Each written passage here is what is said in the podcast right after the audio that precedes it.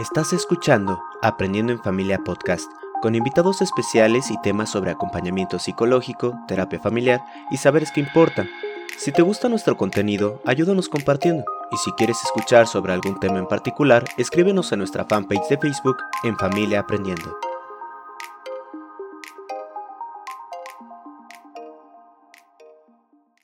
Hola, bienvenidos a todos, ¿cómo están? Espero que estén súper bien. El día de hoy tenemos un live muy interesante, como ya es costumbre en estos saberes que importan. Y hoy vamos a hablar sobre un tema que muchas veces está o forma parte de nuestra vida, pero que a veces realmente nos genera conflictos porque no sabemos cómo enfrentarlo, no sabemos qué hacer con él, no sabemos eh, hacia dónde nos va a llevar y ni siquiera sabemos por qué existe o por qué lo tenemos. Pues bien, el día de hoy vamos a hablar sobre el miedo ese que nos aqueja, que nos corretea, que luego igual y nos queremos echar a correr de él y no estoy tan segura que esa sea la única posibilidad, ¿no? Como que también pobre miedo que está tan estereotipado, que está tan vestido de tantas cosas que nos asustan, ¿no? Y a mí me gustaría pensar como que cómo nos podemos relacionar de una manera distinta con esa emoción. Es más, no sé, muchas gentes dicen que hay una clasificación entre las emociones buenas y malas, ¿no? Yo, creo, yo más bien me inclino por, es algo que informa algo que está pasando con nosotros y que eso no lo hace bueno ni malo, ni malo, ¿no? Simplemente es, ¿no? Como que por ahí ando mis ideas estas del miedo. No, pues está bien. De hecho, las, las emociones eh, clasificadas así como buenas y malas pierden de vista que las emociones son eso, son emociones. De hecho, el miedo es una de las emociones más primitivas que tenemos como especie, es algo que se ha encontrado en todas las especies animales, em, bueno, terrestres, hasta donde sé, y quizá algunas, este, algunos mamíferos y escuálidos en el, en el, en el mar, ¿no? Pero la, el miedo, perdón, el miedo em, tiene, una, tiene una razón, o sea, por algo lo tenemos, ¿no? El, el miedo evolutivamente hablando, eh, es la emoción más vieja que tenemos, la controla una partecita en el cerebro que se llama amígdala, que es como una especie de necesita que está justo en el centro de nuestro cerebro. Y eh, esta funciona para algo. Es, creo que es algo que a veces perdemos de vista, que todas las emociones, o sea, toda acción humana, toda emoción humana tiene una función, sirve para algo. Y el miedo no es la excepción, también funciona para alertarnos para decirnos que algo está mal, que corremos peligro, que podemos hacer algo y activa lo que los, neuro, los neuropsicólogos conocemos como respuesta de huida, ¿no? De huida o de ataque. Entonces, sí, el miedo funciona, pero ¿por qué nos da miedo el miedo? Ese es el tema, ¿no? O sea, ¿por qué nos han ido, no sé si nosotros le hemos dado esa connotación de el miedo al miedo o es algo que hemos ido aprendiendo como desde la cultura, ¿no? O sea, en esta cultura en donde se premia no tener miedo como, como algo importante para tener éxito en la vida, ¿no? Y entonces esto que es natural, que tiene que ver con la evolución del ser humano a lo largo de toda la historia, se convierte en como un enemigo, o sea, en lugar de que eh, yo lo pueda ver como este halo protector, ¿no? Que tiene esta función frente al peligro, pues yo tengo una, una situación de respuesta. Hablando en condiciones normales, no estamos hablando en condiciones traumáticas ni demás, ¿no? Pero se presenta de muchas maneras, ¿no? Y, que, y también creo que, ¿qué es eso del peligro, de realmente el peligro que te condiciona el salir huyendo. Creo que hay una gran cantidad de como características que se le han colgado al miedo como esferitas al árbol de Navidad, ¿no? uy, qué miedo que eh, me inviten a una fiesta donde no haya alguien que yo conozca y entonces, sí, mejor no voy porque tengo miedo a la incomodidad o qué es eso que está detrás o qué es eso que en mi ecuación es el miedo de, de no ir a un lugar donde yo no conozca a las personas, ¿no? Como que se ha ido generalizando a muchos espacios en donde no necesariamente debería de aparecer, ¿no? No sé qué es que me parece, me parece interesante cuando hablamos del miedo, eh, pareciera que lo que nos da miedo es el miedo mismo, ¿no? O sea, la emoción es la que nos da miedo y perdemos de vista que el miedo necesita dos cositas. Primero, un estímulo que lo genere y segundo, un procesamiento de este estímulo, ¿no? Una anécdota súper pequeña. Cuando a mí, a mí me, daban miedo las, las, arañas cuando era chiquito porque pues me, me, ¿cómo se llama? Me traumaron con las arañas. Eh, eh, sin embargo, una vez cuando mi hermanita recién nacida, bueno, no recién nacida, tenía como uno o dos años, eh, estaba jugando en la casa, se encontró con una arañita, ¿no? Y lejos de tenerle miedo, fue, la agarró y luego la sacó. O sea, fue, fue muy extraño porque dije, es que ¿por qué no le tiene miedo? Y entonces ahí me di cuenta de que no, no, es que no es que las arañas den miedo, es que tú les tienes miedo. ¿Por qué? Porque algo, algo hace que tú en esa situación específica sientas miedo, ¿no? Ya sea este miedo a que te muerdan, miedo a que te mueras, miedo a lo que, etcétera, etcétera, etcétera. Pero al final, lo que te da miedo no es lo que está sucediendo, sino cómo lo estás viviendo, cómo lo estás experimentando. Y cuando nos enfrentamos al miedo en distintas etapas de nuestra vida, en, distintas, en distintos momentos o en, distintas situaciones, a veces se nos olvida esto, ¿no? No, no, no siento miedo por sí mismo, no siento ansiedad por sí mismo. O sea, hay algo que me está provocando esto. ¿Qué es? ¿Cómo nos podemos relacionar de una manera diferente que no me cause miedo? Claro, creo que, eso es lo interesante. Sí, claro, es el tema de cómo te relacionas con eso. Ahorita que te escucho de esta experiencia de la araña, ¿no? Es como este miedo al daño que te pudiera provocar la, araña, o sea, este miedo a la cuestión física, ¿no? Pero que luego son miedos que a partir de cómo te relacionas con ellos llevas a otros territorios del daño físico, ¿no? reales o imaginados, porque ese es el tema, ¿no? O sea, este, cuando yo pierdo de vista el estímulo que lo provoca, este, lo veo por todos lados, al señor miedo, ¿no? O sea, ahorita esto, de, ok, me puede la, la, araña violinista, ¿no? Que, es, que en algún tiempo se hablaba de ella y entonces, híjole, abusados porque es cierto, o sea, hay una amenaza real, pero, ¿qué sucede cuando eso, que es una amenaza real, se empieza a convertir en un miedo imaginario? En un miedo que yo como que amplío, ¿no? Como que llevo más allá y entonces aunque la araña ya no esté presente, y lo voy a usar así como una metáfora, esa araña ya no está presente, pero el miedo que le tengo sí. Y entonces lo coloco o lo distribuyo en otros estímulos que nada tienen que ver con la araña, no sé si aparece esto muy raro lo que estoy diciendo, pero este, ese es el tema con el miedo, ¿no? O sea, tener el miedo del miedo. Hablando del daño físico, o sea, el miedo al daño físico.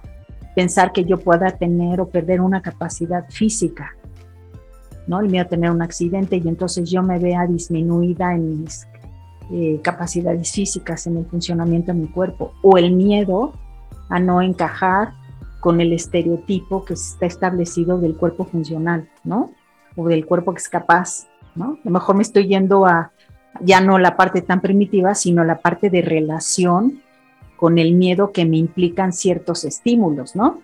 Y es que, fíjate, justo en esa parte de relación, a mí me llama mucho la atención eh, cómo el, el miedo puesto en la relación más que en el estímulo, eh, tiene distintas posibilidades. Volviendo al ejemplo de la araña, yo venzo mi miedo de las arañas de una manera bien tonta. O sea, voy con unos amigos al zoológico de Chapultepec y ahí tienen un, herpetario y tienen un lugar donde hay este, insectos y todo. Y había una pecera que tenía una tarántula. Y me dice mi amigo, vas, agarra la tarántula. Le digo, no, pero es que ¿cómo la voy a agarrar? Me va a morder, me va a hacer no sé Ponte en contacto con tu miedo para que lo venzas, ¿no? Como las fobias. Y entonces yo así como de, no, que no sé qué. Ponle que fue presión social, ¿no? Pero dije, bueno, a ver, pues a lo mejor es diferente, ¿no? A lo mejor algo pasa. Y así extiendo mi mano, así como mucho, mucho miedo. Y me dicen, no vayas a, mover la mano porque si la mueves y se cae la araña, se va a morir. Y yo así como de, no, no quiero que se muera, pero no quiero que me muera yo también. Entonces me daba más miedo que la araña se muriera o que se pusiera loca antes de que pasara algo. Lo que pasó es que me pusieron la mano, la, la araña en la mano y, y caminó, sentí sus patitas y fue muy, muy curioso. O sea, no me hizo nada, no me pasó nada. Y al día siguiente uno de mis amigos es biólogo y me dijo y le, pregunté, oye, ¿me puedes ayudar a conseguir una tarántula? Me dice, sí, claro. Y me consiguió una tarántula y tuve una tarántula de mascota durante unos cuantos meses porque se la comió otra araña. Pero el punto es que cuando, cuando pasas de vista que el estímulo es lo que te genera miedo y dices, bueno, a ver, voy a relacionarme de manera diferente con este estímulo, entonces quizá el miedo no sé, me viene a la mente ahorita la, el, diálogo que tiene Will Smith con su hijo en la, en, el día, en la película del Día de la Tierra, no sé si la has visto. No, Es literalmente la, este, los seres humanos escapan de la Tierra porque la Tierra este, tiene radiación y muchas cosas, ¿no? Y pasan muchos años y después ya pueden regresar a la Tierra, entonces mandan una misión para ver si, este, si se puede o no habitar la Tierra. Y el hijo de Will Smith, eh, bueno, eh, para esta cosa hay unos monstruos en la Tierra que huelen el miedo. O sea, literal, la respuesta fisiológica que tiene el miedo lo huelen. Ahí atacan. Y ahí atacan. Entonces, eh, Will Smith le dice a su hijo, porque Will Smith fue el primero de, toda la serie de soldados, fue el primero que logró evitar tener miedo, ¿no? Y le dice, em, hijo, el peligro es real, la muerte es real, ahí está, pero el miedo es la emoción. ¿No? Y cuando, cuando le dice esta frase, el niño dice, ah, no, pues sí, que no sé qué, pero le cuesta tanto trabajo eh, desvincularse del miedo y la experiencia que le cuesta. O sea, al final de la película lo logra, ¿no? Spoiler. Pero me, me, llama mucho la atención esto, ¿no? O sea, ¿cómo podemos cambiar la relación que tenemos con nuestros miedos? Yo creo que a mí se me ocurre, ¿no? En esta parte de entender que que las emociones son sentimientos con historia, o sea, que hay una historia de tu relación, o sea, no es como que en ese momento apareció, ¿no? Ese, ese miedo, probablemente, no sé, este, yo estoy recordando que a mí hasta el día de hoy los gatos no son como mi máximo. Yo recuerdo que, que yo veía a un gato siendo niña y entonces se acercaba el gato y me ponía esta chinita, o sea, realmente no me gustaba. Después me contaron que yo cuando estaba muy chiquita me tocó ver un gato erizado que se estaba peleando. O sea, ya empieza una cierta historia. Pero el tema de este asunto de los, y, hay una historia, pero hay otro tipo de miedos que tienen que ver con, con ese mundo interior, o sea, cuando el estímulo está en, en la historia de tu relación con otras personas. Aquí estamos viendo que hay un estímulo externo, que ves la araña o que ves el gato. Pero ¿qué pasa cuando tus miedos están montados, por decirlo de alguna manera, en tu relación con otros y con otros que te importan, ¿no? ¿Qué pasa con esos miedos internos? Que los estímulos se detonan precisamente por experiencias internas, ¿no? Como por ejemplo el miedo a ser abandonado o el miedo a... a no ser querido, o sea, el miedo de... Exacto, ¿no? O sea, este miedo a, ser abandonado en el sentido de el miedo a quedarse solo, ¿no? Ese temor que tenemos tan grande a la soledad. Yo he escuchado personas que dicen, oye, este, ¿cómo quisiera este, que el viernes algo yo me quedara dormida o dormido y despertar hasta el lunes cuando ya tengo actividad? Porque esa soledad a mí me da mucho miedo, ¿no? Esta situación de desamparo, ¿no? De que, híjole, este, no sé, muchas veces, por ejemplo, los niños dicen cosas de como mis papás, cuando yo hago las cosas muy bien, mis papás están muy contentos, pero si yo hago y le digo, y si no lo haces bien, pues yo creo que estarían tristes, ¿no? Como esta cuestión de, este, ese podría ser otro miedo, el miedo a, a no hacer las cosas bien, ¿no? El miedo a que nos critiquen, ¿no? El miedo a no encajar. Y eso tiene una historia en nuestra vida, yo creo que son de los miedos que más nos roban cosas, ¿no, Alex? O sea, si yo estoy en esta circunstancia, estar pensando de que qué miedo el desamparo, qué miedo la soledad, yo me pregunto cómo sería la manera en la que yo me relaciono con otros, desde qué lugar me relaciono con ellos dado ese miedo. Y ahí creo que el miedo nos roba cosas importantes de disfrutar la vida, ¿no? Como que la araña ahí está representada en este miedo de que yo, si yo tengo miedo a que tú me abandones, entonces o me aferro a ti, por decirlo de alguna manera, o no me conecto contigo porque pues como me vas a abandonar, pues mejor no, no le echo ganitas, ¿no? O sea, qué fuerte. Y es que, y es que, bueno, justo como, como lo mencionas, me acordé de la cita de Mark Twain. Él decía que el hombre que le tiene miedo a la muerte es porque no ha vivido dignamente, ¿no? Yo, pienso que sí es cierto, o sea, en realidad eh, a veces por sentir tanto miedo perdemos de vista que podemos vivir y experimentar otras cosas distintas a, ¿no? Eh, hay muchos miedos que están envueltos en, un buen de cosas que, están ligadas no solo a las relaciones con nosotros, sino también a las relaciones con nosotros mismos y a las relaciones con el mundo y la vida en general. Por ejemplo, el miedo a la incertidumbre, ¿no? Creo es uno de los miedos más, más frecuentes que podemos experimentar todos, sobre todo porque pues no sabes qué va a haber, ¿no? Y cuando... Aparece el control, ¿no? O sea, quieres controlar como alternativa y es que, por ejemplo, cuando, cuando llevan estos temas a terapia del miedo a la incertidumbre, lo primero, y lo, a, mí, a, mí, lo que me gusta mucho reflexionar, o lo primero que trabajamos es, a ver, espérate, ¿qué es la incertidumbre, no? Pues es que no sé nada, no conozco nada. Bueno, si no sabes nada y no conoces nada, ¿a qué le tienes miedo? ¿No? Entonces, ¿Qué es eso que quieres controlar para que desaparezca la incertidumbre, no? Digo, o sea, y, y, cuando empiezas a ver que, por ejemplo, la incertidumbre la soledad, la tristeza, el desamparo, suelen ser parte de la vida también, o sea, es algo que también está en la vida. Entonces puedes como dimensionar de manera diferente todos estos estímulos, ¿no? O sea, sí, estar solo suele ser feo a veces, pero no todo el tiempo va a ser feo, o no todo el tiempo te trajo desgracias, ¿no? O sea, hay, aunque sea una chiquitita, un momento chiquitito, que te pudiste sentir bien, que te pudiste sentir feliz y que te pudiste sentir sin miedo, ¿no? Y es ahí, donde aparece esto que dices, ¿no? Del miedo al miedo, porque yo, a mí, bueno, depende de cómo, otra vez, tu relación con las emociones, ¿no? ¿A qué pasa con aquellas eh, personas que gustamos estar solas de vez en cuando, solos, ¿no? Y entonces para nosotros es un regalo, que eh, hay otra historia de nosotros con esa relación.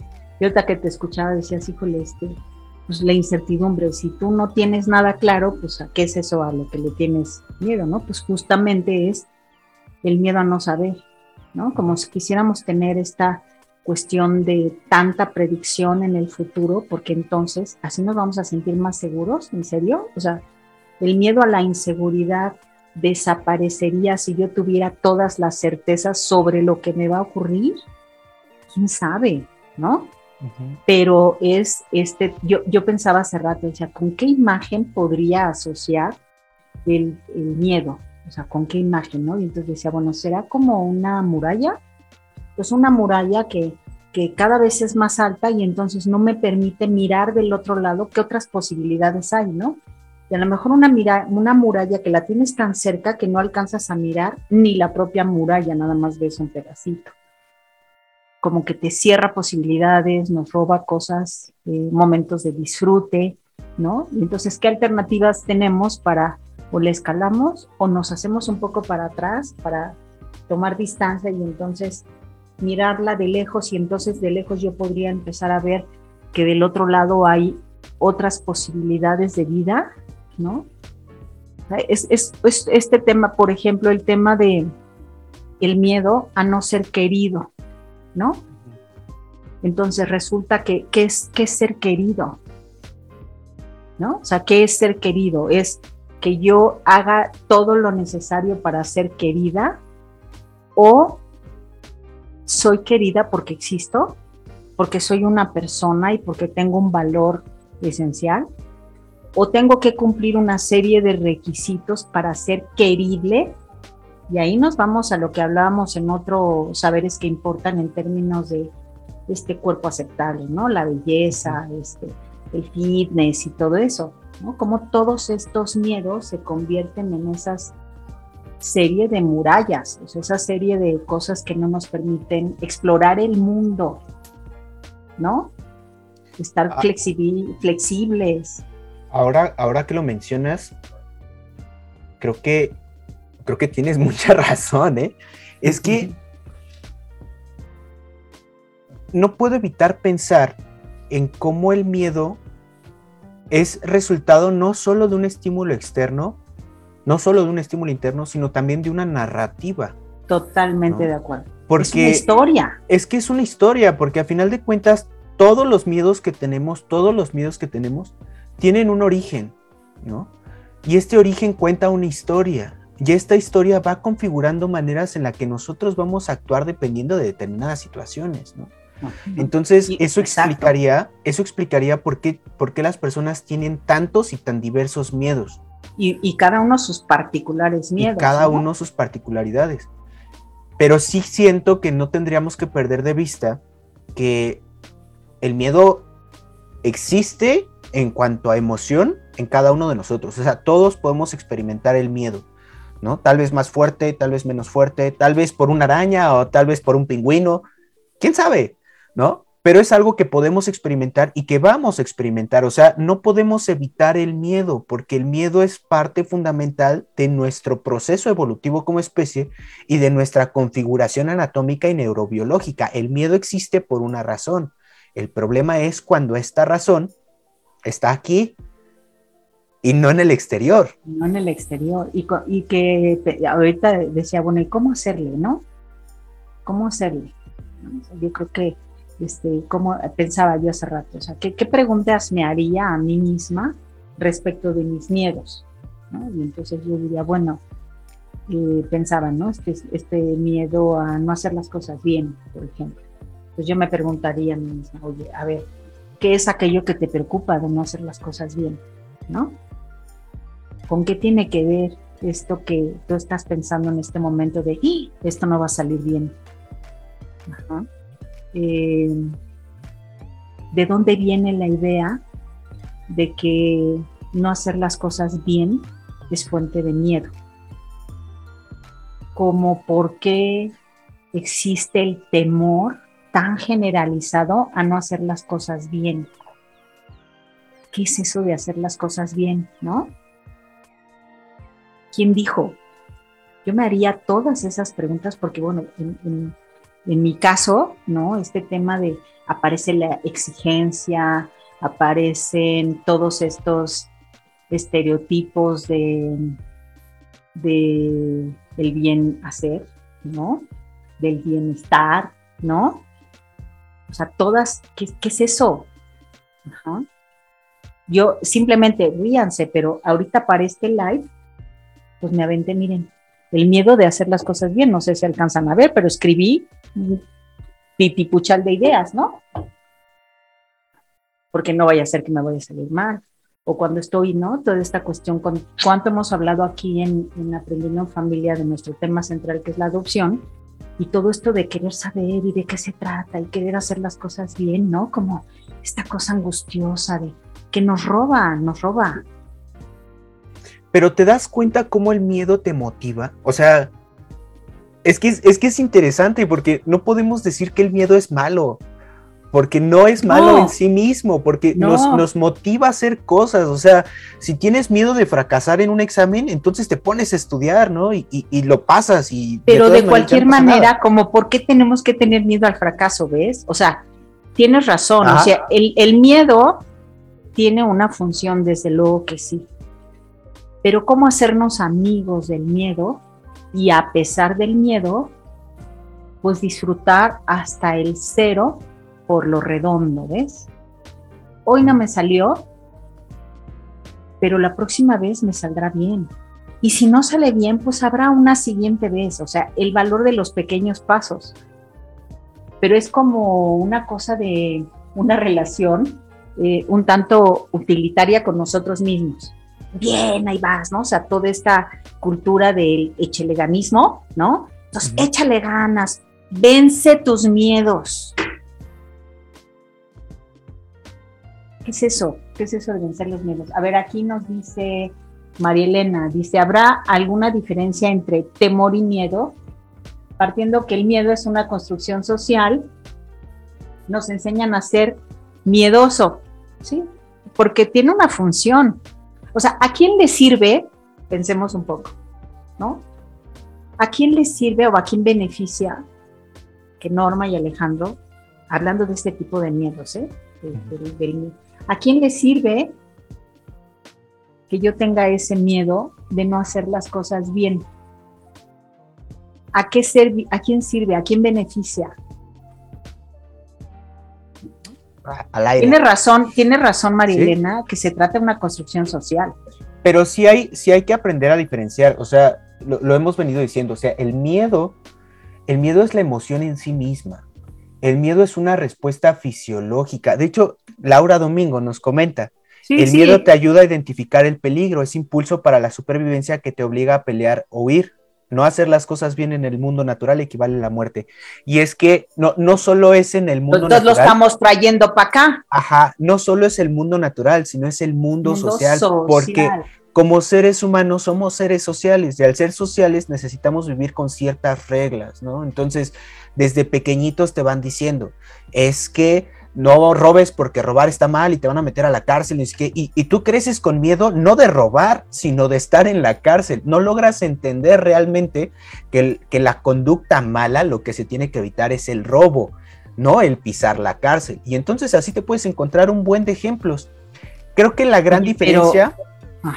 Creo que la gran diferencia entre, entre temor y miedo que el miedo es la emoción en sí misma, es aquello que como especie tenemos, y el temor es esa subjetividad que se le da a la emoción, porque nosotros podemos tener miedo de muchas cosas y cada uno de manera particular. Pero el miedo es lo que vamos a experimentar, lo que sentimos en el cuerpo, lo que sentimos en una respuesta orgánica, es una respuesta orgánica. Natural. El temor es eso que nosotros, eh, es eso con lo que nosotros significamos aquello que nos da miedo. Y, todas las emociones tienen una subjetivación, ¿estás de acuerdo? yo, esta última frase que pone Laura, ¿no? Que, me quiero regresar a ese territorio de cómo nos relacionamos con esta emoción de manera interna, ¿no? Y qué tanto nos, nos motiva, como decías tú, y qué tanto nos limita, ¿no? Esta parte de no hacer las cosas bien en el mundo natural equivale a la muerte. Pero, ¿qué crees? También en el mundo social. ¿no? Es que el mundo social es nuestro mundo natural. El de, el de nuestro. El nuestro, como entonces, especie nuestro. La, la, entonces, fíjate, el miedo al abandono, el miedo a no ser querido, el miedo a no hacer las cosas bien, el miedo al daño físico, pues tiene un, cobra otro sentido en este mundo natural, el nuestro, el que viene desde lo social. Entonces, decíamos hace rato, bueno, ¿qué hacer con eso? Un tanto historiarlo, ¿no? Decías hace rato, o sea, todo está en torno a ciertas narrativas. del miedo, sí, justo eso. Y encontrar en todo caso, ¿no? Decías hace rato, el, el miedo al abandono me conecta a mí con el miedo a la soledad. Bueno, ver qué estaba pasando al mismo tiempo que yo experimentaba el miedo, qué estaba pasando con esas otras emociones que aparecieron aparejadas con el miedo que me permitieron salir adelante. Y ahí se cuenta otra historia. Y otra historia de la que yo puedo echar mano. Déjenme, déjenme comentar algo. Yo también tenía mis arañas de niña, ¿no? O sea, yo tenía miedo a estar sola, por cierto. Y entonces yo encontré en mirando las, las, este, las nubes, me contaba historias. Entonces ya sabes de las de acá, de que salía y veía las nubes en el atardecer y entonces decía, ahí hay una cueva y entonces llegó el oso, pero el oso se, se acomodó y entonces llegó la mamá oso y no sé qué, y luego volteaba al otro lado, pero resulta que están en un bosque precioso y entonces me empezaba a imaginar cuentos al mirar las nubes.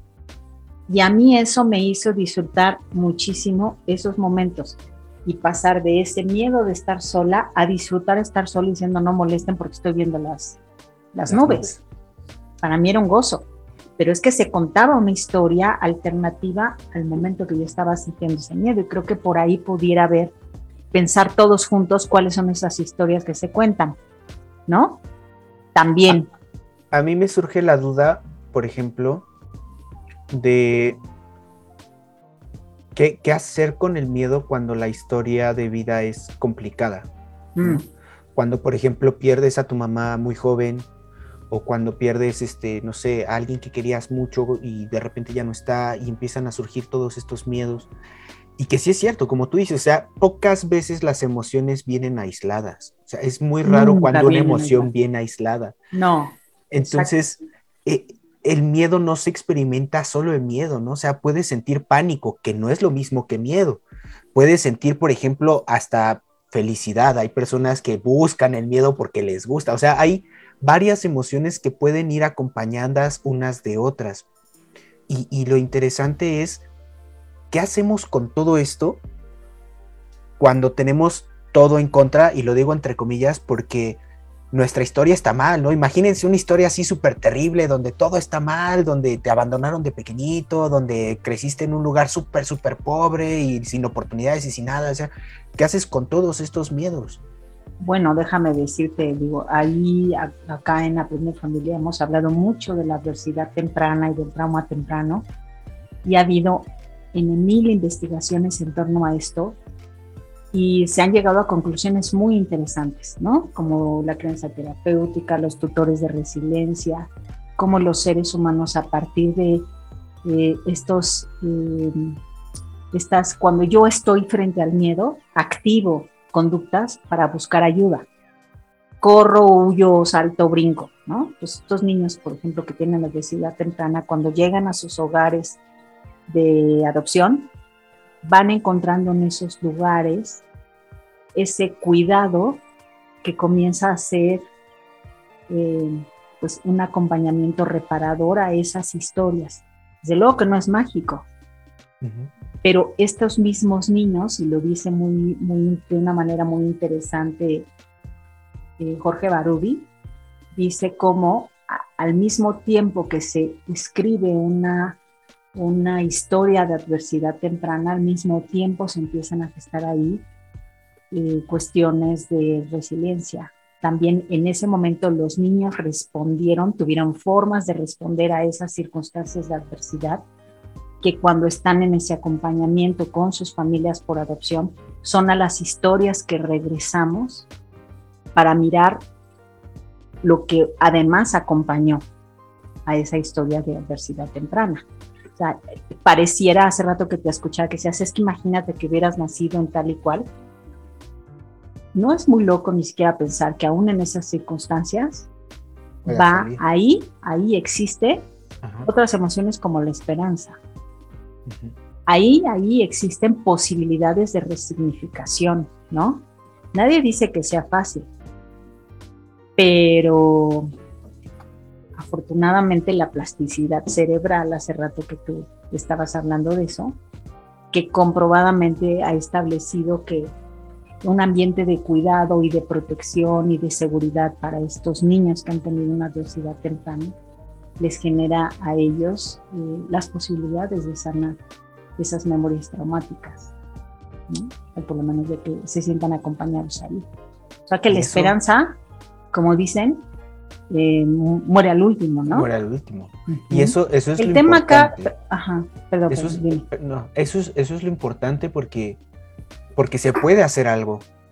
Creo que, creo que a veces cuando Siempre. estamos, cuando, cuando estamos tan invadidos del miedo por, por ah, este, infancias con adversidades tempranas, por eventos que acaban de suceder, por pandemias globales, Mm, cuando, cuando estamos tan invadidos del miedo, siempre hay algo que se puede hacer con todo eso que sentimos. Y a veces se nos olvida. ¿no? A veces se nos olvida que el miedo es la emoción, pero no necesariamente tiene que estar acompañado de, de una detención o, o sea, el miedo puede posibilitar distintos caminos. El chiste es querer, pues si no abrazarlo, por lo menos acercarte y tratar de charlar con él, ¿no? Y decirle, a ver, ¿qué está pasando? ¿Por qué me da miedo esto? ¿Por qué tengo miedo a que me abandonen? ¿Porque ya me pasó? ¿Y porque ya me pasó me va a volver a pasar? ¿O por qué tengo miedo a no tener éxito? Pues, estás vivo, eso ya por sí mismo es ser exitoso, digo, hay muchas personas que no logran vivir hasta tu edad, o hay muchos que ni siquiera pasan del útero, o sea, hay, hay muchas cosas que te pueden dar pauta a que tú relaciones de manera distinta lo que sientes con el miedo.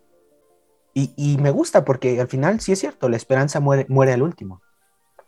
Fíjate que hace rato estaba leyendo, terminando un libro precisamente de, trauma temprano de Felipe Lecanelia.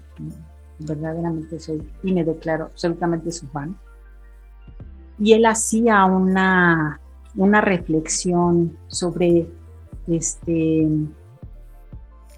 que muchas veces nosotros los papás llegamos y pedimos, ¿no? O sea, ¿cómo resuelvo estos miedos de mis hijos? Quiero la receta paso uno, paso dos, paso tres, paso cuatro, ¿no?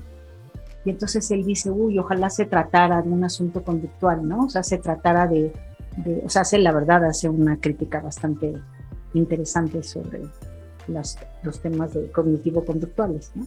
Y él se va al tema de la relación eh, que se establece de la historia del niño con sus conductas actuales. Entonces lo pone en, las personas de los cuidadores de estos niños y habla de qué, cómo hacer, en esta pregunta en específico de que tiene terrores nocturnos, tiene, y entonces este, a mí eso me descoloca, porque muchas veces los miedos de los niños nos caen encima a nosotros. Una familia que está criando un niño con trauma temprano, por ejemplo, pues imagínense ustedes ¿no? El efecto que tiene en los padres por adopción o los adultos que están en contexto con esto, en contacto con eso, los miedos que nos disparan a nosotros mismos, Y entonces él dice, atención. Tiene todo un modelo, pero dice, atención, atención a qué? Atención a la subjetividad de ese miedo, atención a la historia de ese miedo, atención a lo que expresan esos miedos, pero sobre todo, una vez que tienes atención a eso, ubícate y mentalízate que la experiencia que la otra persona, sea tu hijo, tu pareja o quien, quien tú estés acompañando en esos miedos, tiene su propia historia de relación con esa emoción. Y que entonces tu participación ahí en la relación, como para ayudar a, atajar ese miedo, ¿no? Es no ves tu mente encima de la persona o de tu hijo, sino traer la mente de tu hijo a la tuya y entender desde su subjetividad el miedo. A lo mejor es como muy elaborado lo que estoy diciendo, pero el tema aquí es este, saber mi propia historia con el miedo para entender los miedos de quien a quien me toca proteger. Porque si no, de lo contrario, yo voy a interpretar sus miedos desde mi relación propia con los miedos, ¿no? Y yo creo que ahí hay una cosa hasta trigeneracional, dicen los sistémicos, ¿no? O sea, ¿cómo responde esta familia frente a las situaciones de peligro, de miedo, de, ¿no? Hay también una historia escrita no solamente de la persona desde el momento en el, o anterior a su nacimiento. Dicen por ahí que son hasta de tres generaciones, ¿no? en esta familia nadie tiene miedo.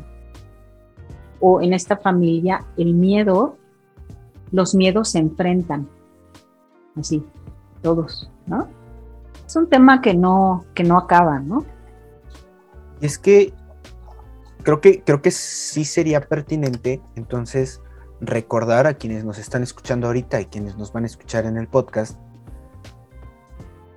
que acercarse al miedo implica entonces analizar las relaciones, no solo de nosotros con el miedo, sino del miedo en, su contexto, pues, porque el miedo es relacional, ¿no? El miedo, el miedo temor, el miedo temor, el miedo slash temor, eh, se construye a través de las relaciones que establecemos no solo con nosotros, sino con el ambiente, con nosotros mismos.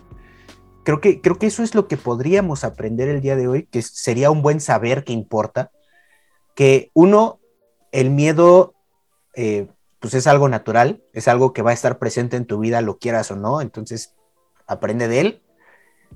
Dos, que es relacional. Y tres, que siempre hay esperanza, ¿no?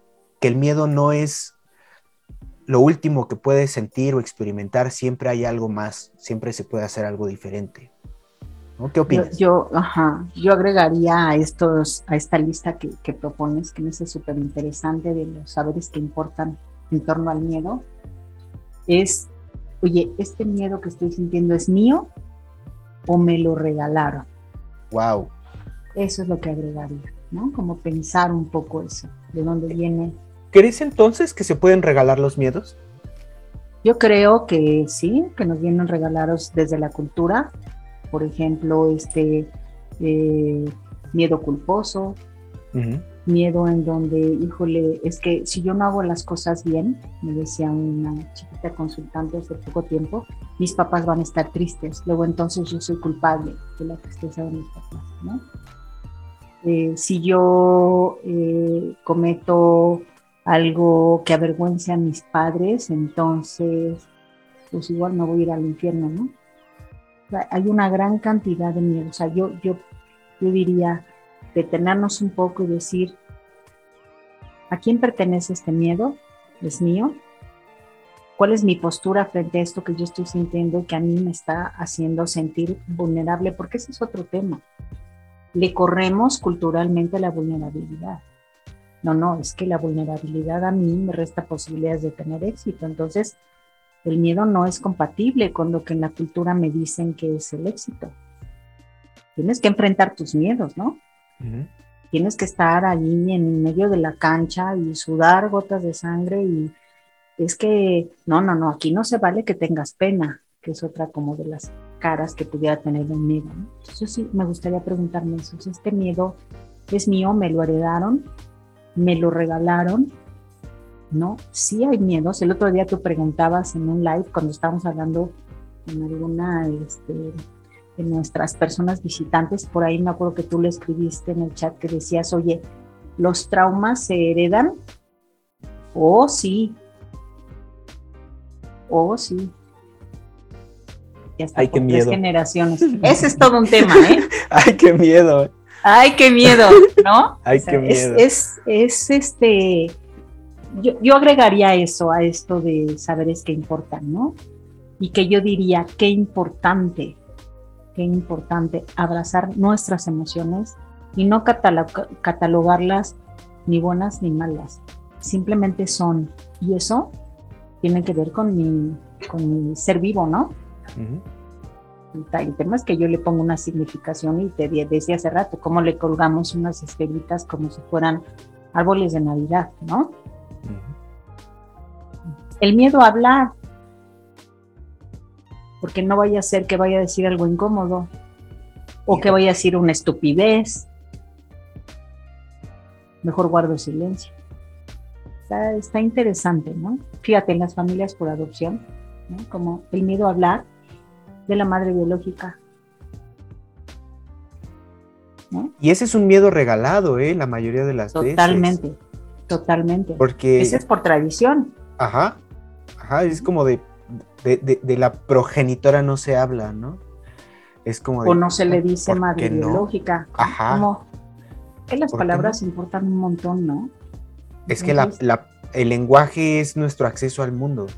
La cantidad de lenguaje que ocupamos es la cantidad de mundo que conocemos. Y cuando no queremos nombrar a alguien... Eso estuvo. Sí, sí, sí. Oye, hace rato, hace rato estaba platicando con una chiquitita consultante y su familia. Es impresionante la manera en que esta criatura lee, según me decían sus papás, ¿no? Y entonces platicaba con ella de, qué era lo que le gustaba leer, eh, cuáles eran esas cosas que le llamaban la atención y decía, a mí me interesa leer sobre la vida de las personas y lo que han hecho con su vida entonces yo le decía, wow, o sea, qué acceso a otras vidas tan interesante, ¿no? Una chiquitita, pequeñita, tiene 11 años. Entonces, este, te escucho y digo, caray, es cierto. Eso habla del, mundo que conocemos, ¿no? El mundo que conocemos. Entonces, bueno, pues que estuvo aquí invitado el miedo y nos vamos pensando en un miedo no sé, ¿qué día te llevas del miedo hoy? Pues que no hay que tenerle miedo al miedo, ¿no? Yo creo que lo más importante de todo es aprender a relacionarte con él. Y para poder aprender a relacionarte con él, tienes que ser capaz de sentirlo y experimentarlo como es, ¿no? O sea, no como crees que es, sino como es. como se está sintiendo en tu cuerpo, como lo estás experimentando, sin ponerle prejuicios, sin ponerle dudas, preguntas. El miedo es el miedo y el miedo lo sientes. Y una vez que ya lo sentiste, ahora sí, ¿qué puedes hacer con esto, no?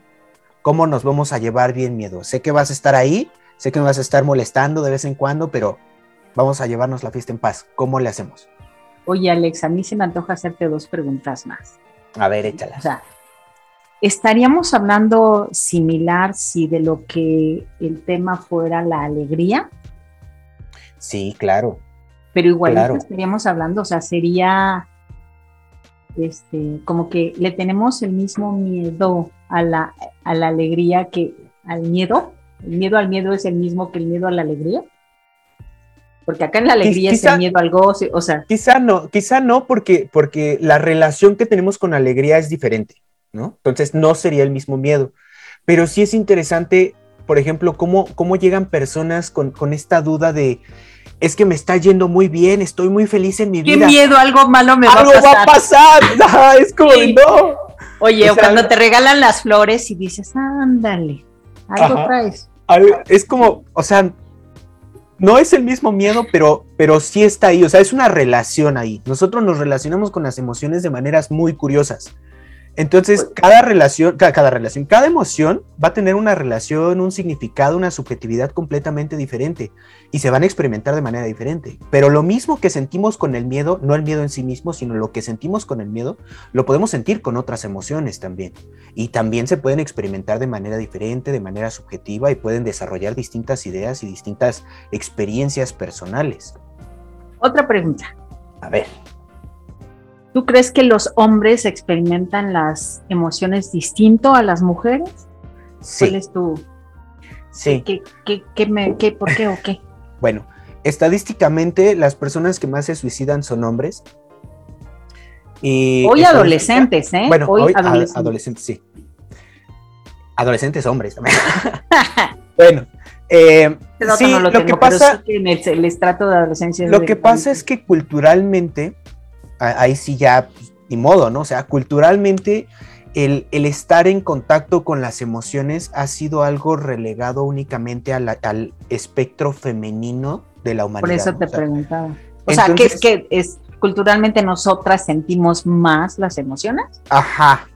Entonces, eh, eh, tiene que ver, es toda una historia, o sea, toda la historia de, la emocionalidad en las mujeres eh, está híjole, si tú te pones a investigar eso, encuentras cosas así como de, no, es que por eso son histéricas, no, es que por eso ah, esto, por eso lo otro, o sea, pero no es que no es que las mujeres sientan más emociones, o sea, sentimos las mismas emociones. El problema está en cómo las expresamos, porque al hombre en las sociedades eh, heteronormadas no se le permite expresar la emoción como tal. O sea, si estás triste, lo primero que te dicen es llorar es de niñas, ¿no? Ajá, O, si, o si estás muy feliz y quieres decir que le amo, te amo papá, ¿no? O sea, quieres decir te amo papá y vas y abrazas a tu papá y, le dices te amo, en, todavía sucede. En muchas familias esto es, no, aléjate para allá, no seas, bueno, ahí pongan el adjetivo que quieran, ¿no? Oye, pero a ver, hablando del miedo, hablando del miedo. Los hombres y las mujeres tenemos el mismo permiso del miedo, de sentir, de ser miedosos. No, socialmente. ¿O, qué se piensa de uno y de otro? Yo pienso que sí, todos tienen el mismo permiso de sentir las emociones que quieran, ¿va? Pero es una pues sí, pero hablando desde la construcción social que Desde la construcción social, desde el espectro social de la humanidad, y va a depender mucho de cada sociedad y de cada cultura, eh, pero por lo general en sociedades heteronormadas, particularmente en la sociedad mexicana, eh, el hombre sí tiene un estereotipo muy fijado, ¿no? Esta cuestión de tienes que ser valiente, tienes que ser aventurero, tienes que ser audaz, ¿no? No puedes demostrar debilidad porque el otro se va a aprovechar de ti, te o sea, miedoso, miedoso a su casa. Ajá. Entonces, lo primero que te dicen cuando estás chiquito es no tengas miedo, ¿no? O sea, ni siquiera te permiten sentir miedo. Es como. Oye, tú todavía ni sabes lo que es el miedo y te dicen, no tengas miedo. No, tengas miedo. No te, no te explican qué es el miedo. Creo que eso sucede en general para, para chicos y chicas, pero no te explican qué son las emociones. O sea, la gente sabe que tenemos emociones, pero no saben qué son. no saben cómo funcionan, no bueno, saben no le cómo ponemos operan. ni nombre. Y cuando tú tienes un, ay, perdón, Ya te caíste, no ya te me caí. Y cuando, otra vez, y Otra cuando tú vez. tienes, y cuando tú tienes un, un niño que está experimentando periodos de, de- de alta intensidad emocional, lo primero que haces es castigarlo y, y- y negar sus, sus, sus No pasa emociones. ¿eh? No, eso no tiene que ser, o sea, tienes que explicarle lo que está sintiendo porque literalmente no sabe qué le está pasando, ¿no? Entonces, algo que los para... niños de por adversidad temprana no saben lo que les está pasando, simplemente está inscrito en su cuerpo. ¿No? y lo sienten, ¿no? Y, y- y deben de, de nombrar, es, es lo que te decía del lenguaje, o sea, tienes que nombrar tus emociones, tienes que nombrar lo que sientes para que éstas se vuelvan más reales, ¿no? Más tangibles, más abstractas, para que las puedas mover, ¿no? Tienes que nombrar todo aquello que quieras conocer. Y si no te explican desde que eres niño que está bien sentir miedo, que el miedo se siente así, que el miedo funciona para algo, que está bien sentirse alegre, que está bien o en sentir todo placer, caso que está bien sentir cualquier ¿no? cosa. Eso que estás sintiendo cómo es, de qué color es, dónde lo sientes. Y en todo caso llevarle y ayudarle, ¿no? Creo que también ahí podría quedarse como la listita de saberes que importan, ¿no? O sea, agregar que sí hay una diferenciación por el género en el tema del miedo, o sea, de Ujú. las emociones en general, pero de lo que estamos hablando el día de hoy y que hay que tener en cuenta de eso, eso, ¿no? Y que la manera en la que nos re- relacionamos con las emociones tienen una parte de nuestra historia propia, pero también otra que nos enseñaron. No, ¿no? O sea, esto no lo sientas o sí lo sientas o no, o sea, como eh, eso también tenerlo en cuenta para que al final podamos tener una postura frente a eso que estamos sintiendo, ¿no? Ujú. Que no huyamos así. Entiendo muy bien esta parte que decías tú y que, nos, que también nos complementaba Laura de, de que es una respuesta instintiva y sales corriendo todo esto, ¿no? Pero a mí me gusta verlo más desde la construcción social y de lo que esto implica, quizás por lo que me, me, que me dedico, pero como mirarlo desde ahí, ¿no? ¿A quién obedece? ¿A quién sirve? ¿Qué puedo hacer con esto? En mi familia se aplica de esta manera, desde otra, ¿cuál es la historia que se cuenta en esta familia respecto del miedo? Aquí también hay una narrativa en torno a la familia de, este, de cómo se experimenta el miedo, cuáles son los rituales frente al miedo, ¿no? A quienes en las familias dicen, pues yo frente al miedo me pongo a rezar, o yo frente al miedo este, me voy a comprar una, una Magnum, ¿no? O sea, me protejo de esta manera. O sea, ahí hay toda una serie de conductas adaptativas o no frente a esta emoción, ¿no? Que puede llegar a ser paralizante. O sea, el miedo cuando se expresa orgánicamente, este, pues tiene repercusiones importantes, muy importantes en la vida de las personas, hablando de su propio cuerpo, desde qué manera se expresa ¿no? Pero bueno, estamos... Se nos este, acabó el tiempo. Sí, cerrando. Espero que quienes nos acompañaron el día de hoy se lleven algunas ideas, algunos saberes que importan en esto. Agradecerles mucho sus comentarios, ¿no, Alex? Sí, claro, sobre todo la participación, ya saben, si les gustó compartan y si no también para estar molestando a los demás. y recuerden que esto es un podcast también, ahí tenemos este los podcasts si se les pasó algún live, si quieren saber de lo que luego hablamos aquí, pues tenemos las páginas de Facebook, tenemos la página de Instagram, tenemos el podcast que lo pueden encontrar en Spotify o en creo que está en otras siete plataformas diferentes, ahora sí que busquen el reproductor que quieran. Y este, pues bueno, más que nada agradecerles su presencia, agradecer que han estado aquí con nosotros, eh, escuchándonos, compartiendo sus historias también. Ya un año, Alex. Este mes cumplimos un año. Un año, ya un año Ya de, al de aire, este digamos. proyecto. Sí, sí. Qué sí. bueno, qué bonito. Rápido, Vamos sí. creciendo poco a poco y pues muchas gracias por su apoyo y todo. Ya saben, síganos en nuestras redes, compartan nuestro contenido, apóyennos a crecer para que sigamos haciendo más contenido. Y pues nada, muchísimas gracias a todos. Muchísimas Oigan, gracias, Norma. avisarles, ¿no, Alex? Que el próximo jueves Ah, eh, vamos a tener una adecuación en el horario Eh, porque vamos a, a conectarnos con Ana Badía. Ella es eh, psicóloga especialista en, en trauma temprano. Vamos a hablar específicamente de lo que de cómo se manifiesta a lo largo de la vida estas experiencias de trauma temprano. Va a ser una experiencia, una conversación increíble. Creo que sí la tenemos pactada a las tiempo de México es a las 12 del a día. las 12 del día. Sí, ¿verdad? Sí, A las 12 del día, Sí. el jueves 14 de febrero, si no me equivoco. Sí, no, el Este- jueves 17. Jueves 17. La próxima semana, Sí, jueves 17, perdón. jueves 17, a las 12 del día, con Ana Badía. Sí. Ella es una, una persona que sabe muchísimo de esto. Ella es eh, eh, hija por adopción y se ha especializado en el tema de- del trauma temprano. Va a ser una plática deliciosa. No se la pueden perder porque vamos a hablar precisamente de estos miedos encarnados y de cómo se presentan a lo largo de la vida en la historia de las personas, pero sobre todo cuáles son las alternativas que tenemos para hacer de esos miedos una historia de resiliencia. Con eso me despido. Les abrazo con cariño, como siempre. Gracias, Alex. Me encanta platicar contigo. Gracias, Norma. A mí también. Hasta, pronto luego. a todos.